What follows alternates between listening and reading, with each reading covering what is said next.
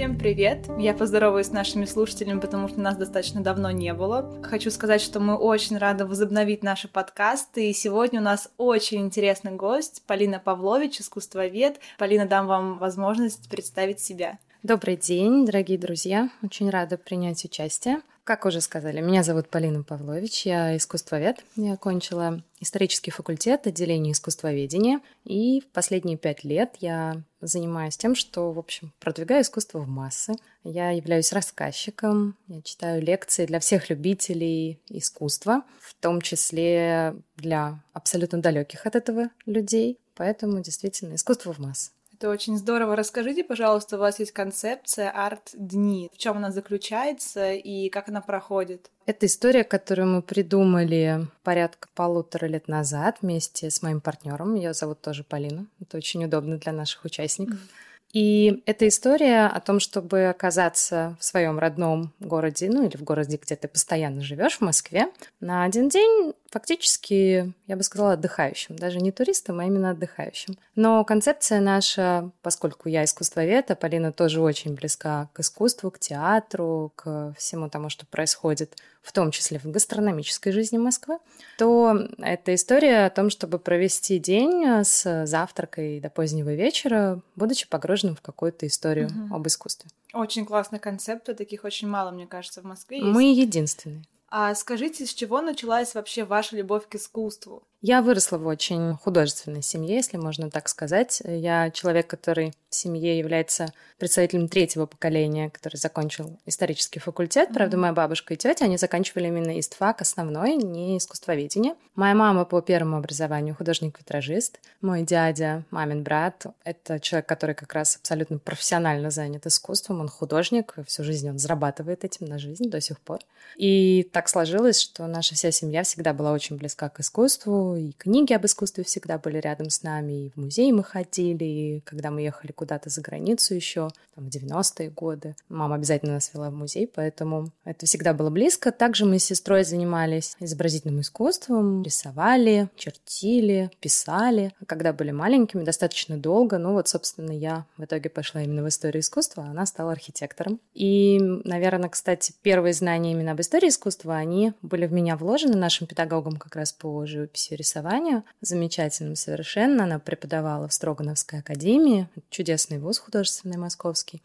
И в перерывах между занятиями, для того, чтобы не слишком долго не отрываясь рисовать, это необходимо, она нам не просто наливала чай, кофе и давала баранки, но еще и рассказывала об истории искусства. И, собственно, это были первые мои знания, которые я, кстати, потом с успехом применяла даже уже в университете. Это очень здорово, когда люди именно вырастают в семьях, где искусство это как э, повседневно, ну, то есть оно везде. Но есть люди, у которых родители очень далеки от искусства, не могут дать это своему ребенку. То же самое, что вы сейчас сказали, что вы, когда даете искусство в массы, даже для тех, кто от этого очень далек, правильно? И вот с чего, какие должны быть первые шаги, чтобы начинать понимать искусство? Я не говорю сейчас про современное да, искусство, а именно в целом. Может быть, какие-то книги или лекции, или вот представьте количество людей, которые максимально далеки от этого, но очень хотят чувствовать себя достаточно эрудированным человеком в компании и поддержать любую беседу касательно искусства и истории искусства. Вот. Мне кажется, если речь идет о современном человеке, то самое доступное искусство сейчас, самое яркое и то, которое больше всего развивается, это, конечно, кино. Угу. И когда мы имеем возможность прикоснуться через кинематограф э, к историям художников, например, это замечательное начало, как я считаю. Скажем, BBC, кинокомпания, сделала замечательный сериал. Да, это даже серия сериалов, она называется «Гений», вот в том числе «Гений Пикассо». И это совершенно замечательная история художника, очень профессионально сделанная, которая, с одной стороны, смотрится очень легко. Со мной ее смотрел мой супруг, который не имеет никакого отношения к искусству и никогда его не имел и был в полном восторге, что-то понял, что-то почувствовал, и это очень хорошо. Поэтому через кинематограф это всегда очень хорошо. Я всегда на своих лекциях, если речь заходит о какой-то истории, которой есть фильм, приложимый к ней, то я обязательно об этом говорю. Когда говорю об украшениях арт-деко, всегда вспоминаю великого Гэтсби. Когда говорю да. Пикассо, естественно, вспоминаю этот сериал. Есть чудесные фильмы о Гогене, есть чудесный фильм о Мане, есть замечательные фильмы, на самом деле, о целом ряде художников. Если не о художниках, то об исторических эпохах. Это тоже очень помогает. Ну а дальше, мне кажется, самое главное расслабиться, не воспринимать это как какой-то крест, который нужно нести на своих плечах. И это очень сложно и трудоемко, а попытаться нащупать в искусстве что-то, что тебе действительно близко. Не нужно себя ни в коем случае корить, что тебе не нравится, или ты не понимаешь черные квадраты, или наоборот русские иконы. Ну, это я специально говорю, потому что они на самом деле очень близки друг к другу, квадраты иконы. Расскажите подробнее.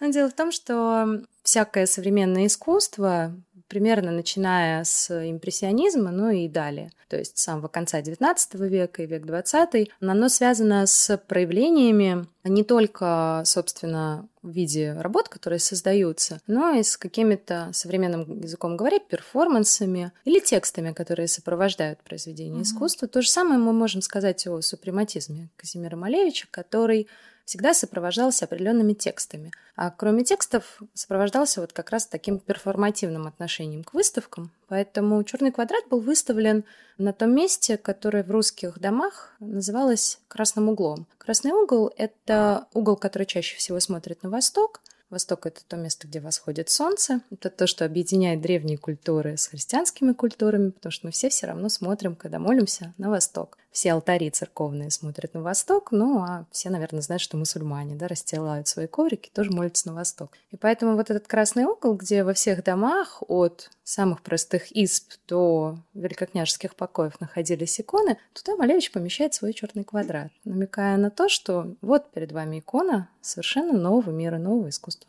Так что да, вот такие пересечения тоже есть. И после этого многое становится понятным. Поэтому, наверное, сначала нащупать, а потом попытаться слушать что-то или смотреть, или читать то, что тебе максимально доступно. Благо сейчас э, таких возможностей очень, очень много. много. Что для вас является самым большим вдохновением в искусстве, будь то изобразительное искусство или театры? Это же все арт, правильно? Там любите, может быть, вы балеты или театральные постановки какие-то, или просто изобразительное искусство, музеи. От чего вот прям вы, не знаю, мотивируетесь, вдохновляетесь? Мне кажется, это все время меняется, потому что мы меняемся, и наши отношения mm-hmm. меняются, но я могу сказать, что что касается именно изобразительного искусства, в свое время в юности меня очень привлекала архитектура, mm-hmm. и я, собственно, ей хотела посвятить себя в таком профессиональном плане. Но архитектура штука достаточно сложная и не очень, наверное, популярная среди большинства любителей, поэтому, ну, суждено мне было уже обратиться к живописи. Но моей такой отдельной любовью является история ювелирного искусства. Mm-hmm. Это вид декоративно-прикладного искусства. Собственно, свой первый спецкурс по этому такому очень красивому, драгоценному виду искусства я прошла еще будучи студенткой и продолжаю учиться, потому что очень как раз вдохновляет меня эта сфера. Она интересна тем, в том числе, что в ней соприкасаются совершенно разные виды, можно сказать, арта, потому что ювелирное искусство, оно как будто на стыке стоит вообще всех совершенно разных процессов, которые происходят культуре в целом. Поэтому вот ювелирка это одно. А что касается как раз неизобразительного искусства, я очень люблю танец вообще. Mm-hmm. Разные совершенно, потому что, например, помимо балета, который безумно люблю и который как раз со мной тоже рядом всю жизнь, потому что я выросла в семье, которая всегда ценила балет, стремилась смотреть спектакли. Моя бабушка видела Уланову с Плесецкой на одной сцене, mm-hmm. и я ее ругаю за то, что почему нет программки, не сохранена. Но на самом деле танец в целом. Поэтому, например, когда замечательный ансамбль Игоря Моисеева танцует в КЗЧ, в концертном зале Чайковского, то мы с ребенком младшим обязательно идем смотреть, потому что это высокое искусство и великое искусство, по-другому не скажешь. Также могу сказать и про современный танец. Опять же, младшая дочь занимается современными танцами, и когда это сделано хорошо, когда это сделано качественно, когда это сделано с любовью, с отдачей, то это тоже искусство. Вот как раз вид такого очень развивающегося, подвижного, реагирующего вот на все изменения, опять же, общекультурные, современного искусства. Так что... На какой балет вы посоветовали сходить? Помимо, наверное, Лебединого озера и Щелкунчика, что-то, может быть, особенное для вас? А на Лебединое озеро я никогда не советую ходить. Мне кажется, что она достаточно сложная, потому что Чайковский задумал очень романтическую музыку, и не всегда ее можно хорошо станцевать. Не всем, наверное, это доступно, и не всем зрителям доступно это увидеть. Тем более не стоит туда идти с малышами. Вот малыши это точно не могут понять. все таки «Лебединое озеро» — это балет с самым, наверное, драматическим финалом, на мой да, личный взгляд. Конечно. Поэтому не надо. Я люблю, на самом деле, огромное количество балетных постановок, и выбрать что-то одно крайне сложно. Мне кажется, очень зависит от того зрителя, от которого приходит этот запрос. Когда мне говорят, что «Ой, у меня дети-подростки, я не знаю, наверное, не высидят, но я так хочу показать». Я говорю, идите на Дон Кихот, высидят. Сначала хулиганство, потом кто-то падает, ему подножки ставят, все эти прекрасные мимические сценки, а тут тебе и танец активный, и 32 фуэте, а потом раз и белые пачки, но их не слишком много, не успеют заскучать, а потом такой фееричный финал. Поэтому, например, вот так. Каждый запрос и каждый mm-hmm. зритель уникален, поэтому каждый раз надо немножко ориентироваться на того, кто задает вопрос. А какие города, допустим, я знаю, что вот Лондон, Париж, Питер, да, они тоже максимально, там сохранилась история, и как раз-таки архитектура, то, что вы упомянули, и балет. Скажите, в каком городе, помимо Москвы, вы могли тоже жить, и вам нравится, допустим, там бывать? Я много раз думала об этом вопросе, потому что у меня был период такой в жизни, когда я думала о том, чтобы уехать, собственно, чтобы продолжить учебу и уехать. Вот, да, к этому я и спросила, извини, что перебила, что очень много искусствоведов и моих подруг уехали там в Лондон, в Париж, потому что считают, что там гораздо развито искусство. Почему? Не в Лондон и не в Париж, да. я бы уехала в Милан. Угу. Потому что, ну, мне, во-первых, ближе итальянская культура, я владею итальянским языком. Это все-таки, безусловно, колыбель европейской культуры, при всем уважении к Греции, где колыбель вот начали собирать, но потом собралась она все-таки уже на замечательном итальянском сапожке.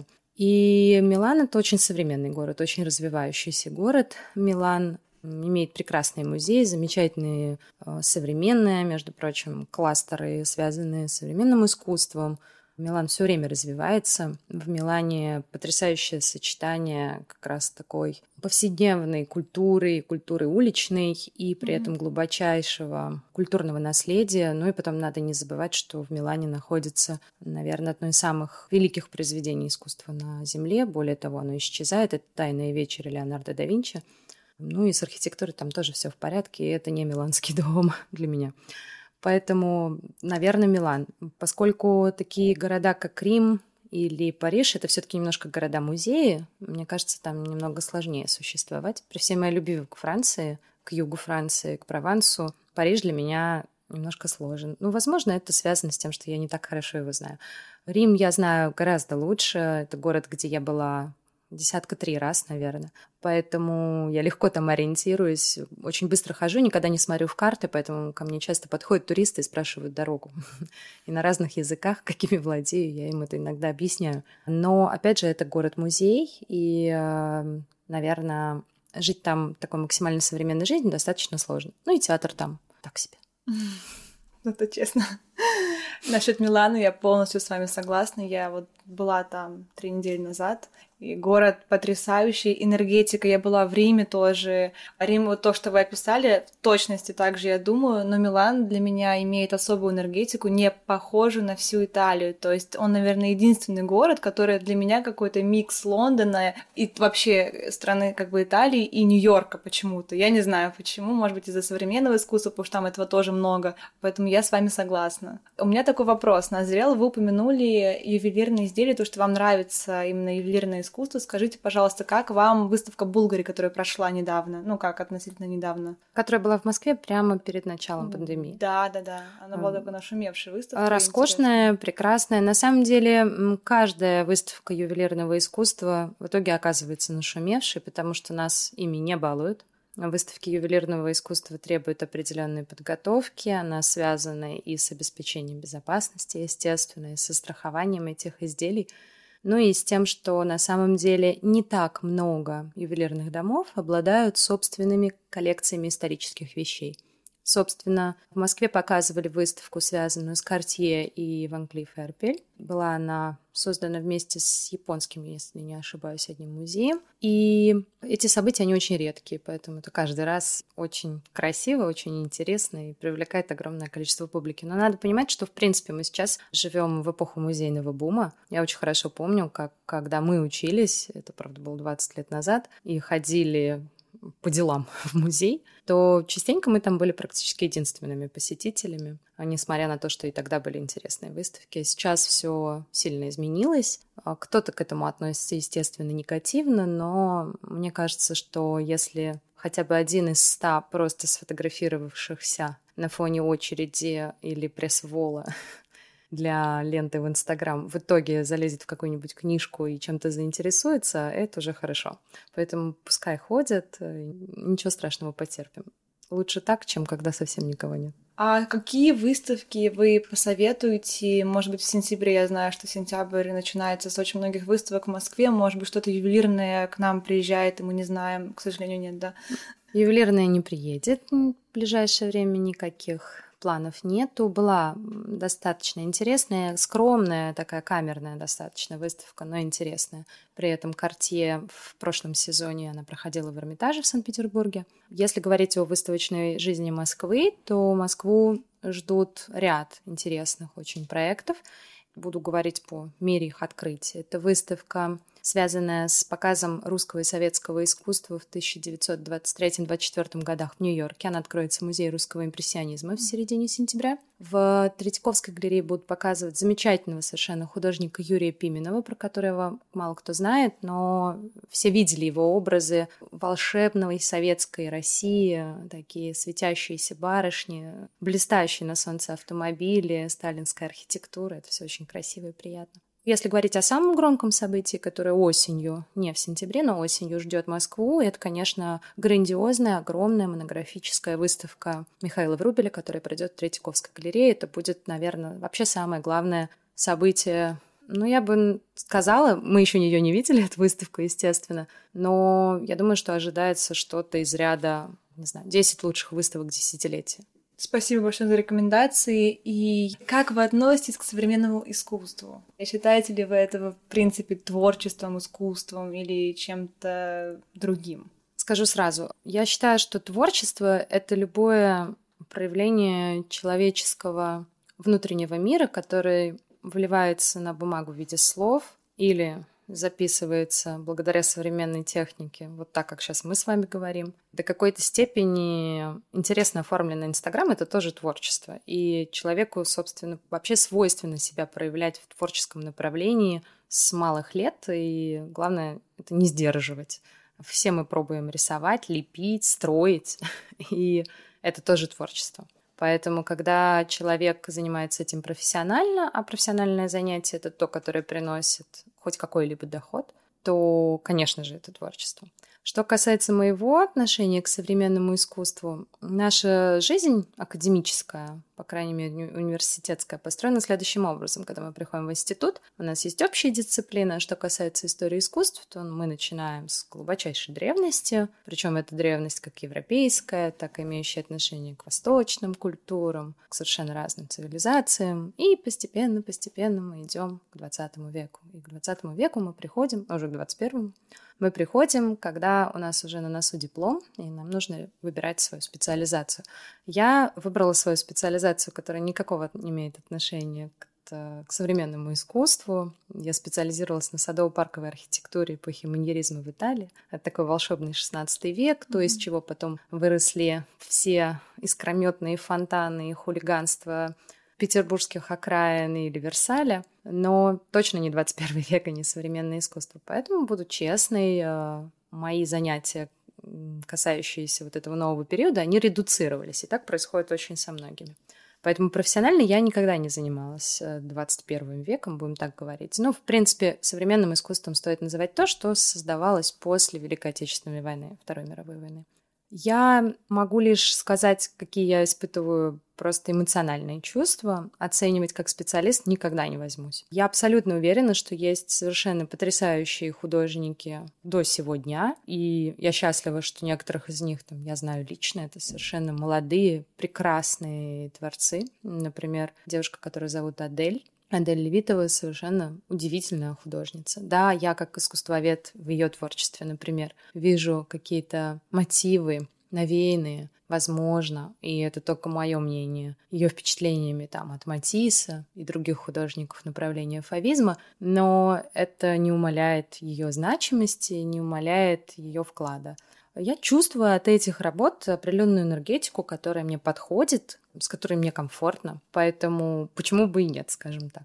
Но, безусловно, в современном искусстве часто встречается что-то отталкивающее или что-то непонятное. Но если мы бы с вами сейчас могли перенестись на 150 лет назад и оказаться в Париже времен импрессионизма, то мы бы с вами оказались в совершенно такой же истории. Да. Кто-то бы принимал и угу. чувствовал, и уже любил, и уже ценил, и верил в то, что это большое искусство. А огромное количество людей отвечали бы, вы сошли с ума, то что-то невообразимое. Где контуры, где светотень, где нормальное построение, там, цветовой схемы или еще что-то. Поэтому лучший судья — это время. Обычно срок давности составляет 40-60 лет, поэтому нам надо с вами немножко потерпеть для того, чтобы понять, как мы сможем воспринимать искусство именно сегодняшнего дня. Знаете, да, спасибо большое за наводку на Адель Левитову. Я вот буквально прямо сейчас, я была не знакома с ее искусством, с ее творчеством, но действительно похожа с Матисом картина, очень красиво. Может быть, даже как-нибудь с ней познакомимся на какой-то выставке или пригласим ее в качестве гостя на наш подкаст. Про современное искусство. Вообще, я бы хотела пригласить вас на наше мероприятие, которое будет 9 сентября. Это мероприятие будет посвящено именно стрит-арт, Бэнкси в целом, его философии и вообще его таким аполитичному творчеству.